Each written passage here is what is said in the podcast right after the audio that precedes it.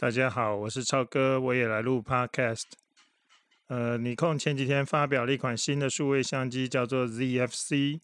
呃，它的外形是采用复古造型的设计，那个外形就是参考了以前的尼控 FM Two 跟 FE Two 系列的相机。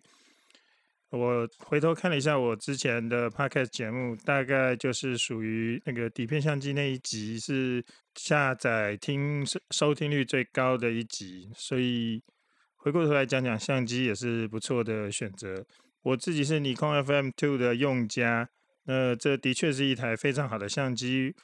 呃，这台相机在我手上超过三十年了，呃，我是买第一手的。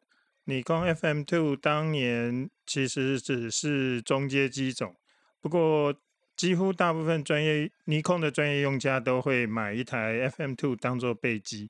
FM Two 最大的好处是因为它是机械相机，它其实不用电就可以操作所有的功能，所以那些专业摄影师当年专业摄影师带的一台 FM Two 会有安心感，就是万一他手上的其他相机故障的话。通常可以马上拿拿起 FM Two 可以继续工作，不用担心工作没有办法做下去。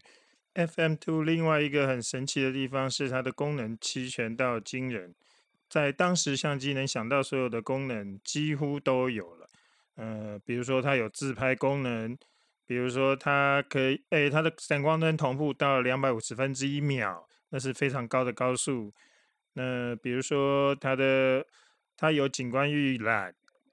几乎你想得到的功能，它几乎都有。我唯一看到没有的功能就是那个反光镜预锁，但是那个反光镜预锁几乎只有在专业机才有，你别的相机同价位的你也不太可能看得到。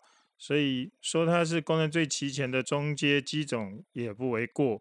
呃，所以它那个生产线就是生产年限长到惊人，这真的是当时尼控的专业，不管是专业用家或者是中阶用家。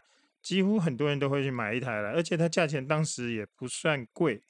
我现在其实也记不太清楚当年是卖多少钱，我自己买了多少钱。不过总之就是在万元以下，应该是在七八千块钱左右吧。现在可能我现在没有办法考证，所以听听就好。对了，在这里我想要补充说明一下机械相机。所谓的机械相机，在我们当年的定义，其实就是要。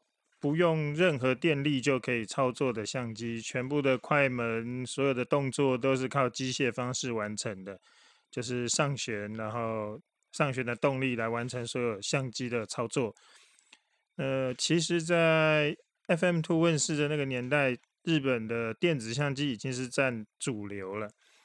那你看 Canon 的单眼相机，几乎是没电就不能操作，或者是。顶多给你一级到，就是一格两格九，也许是九十分之一秒，也许是什么一个只有一个快门速度会动作。FM Two 是从一秒到四千分之一秒都可以动作。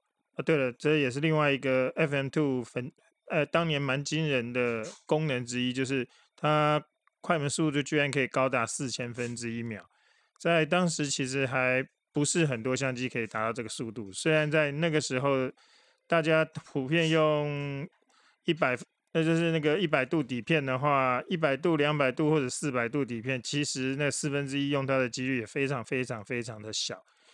呃，不过有就是爽，这种东西常常是这样子。FM Two 当年算是一种非常物美价廉的机器。嗯，所以很多我就说很多专业摄影师会买买来做备备用机，呃，但是以今天二手的炒作的价钱来看，似乎相对比较起来就不见得那么吸引人了。虽然现在机身还是卖大大部分我看到的好像还是在万元以下，不过呢，因为有其他更专业更。就是功能更强的机种的机身，其实可以卖到更便宜的价钱。所以其实就我的观点来看，FM Two 已经不是，就是你去买二手的 FM Two 已经不是一个什么特别聪明的选择。不过购物消费感性的成分也相当的高，所以你真的那么喜欢 FM Two 的外形、大小、各式各样的功能，那买了，当然也我觉得那个你大概也不会后悔了，因为那的确是一个好相机。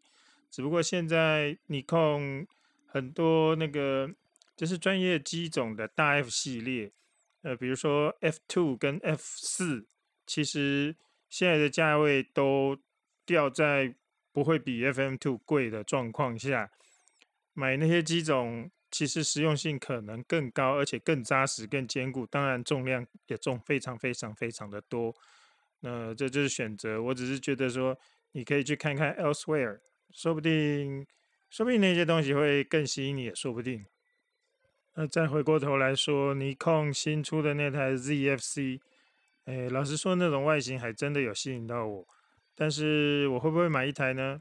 哎，老实说，我也不知道。等上市以后，大家看看大家的评价跟实际看起来的结果再说吧。不过，其实很久已经没有拿相机来拍照了，大部分。百分之九十九的东西都是用手机解决，所以其实不买的机会，就是不去再去买一台数位相机的几率还是比较高的。除非真的有什么东西吸引我，吸引到忍不住非买不可吧。因为现在二手底片相机的市场多多少少有炒作的成分，那新手很可能在里面就吃点小亏，所以我也不建议。新手马上跑去网络上搜寻，然后去买一台底片相机回来。先去看看你家里面什么长辈、爸爸妈妈、爷爷奶奶、叔叔伯伯有没有剩下不用的底片相机，先拿来玩一阵子。如果觉得自己很有兴趣，想要继续玩下去的时候，再开始研究去买哪一台相机，我觉得搞不好是一个比较好的选择。那今天的话题就到这里结束，下次再见喽，拜拜。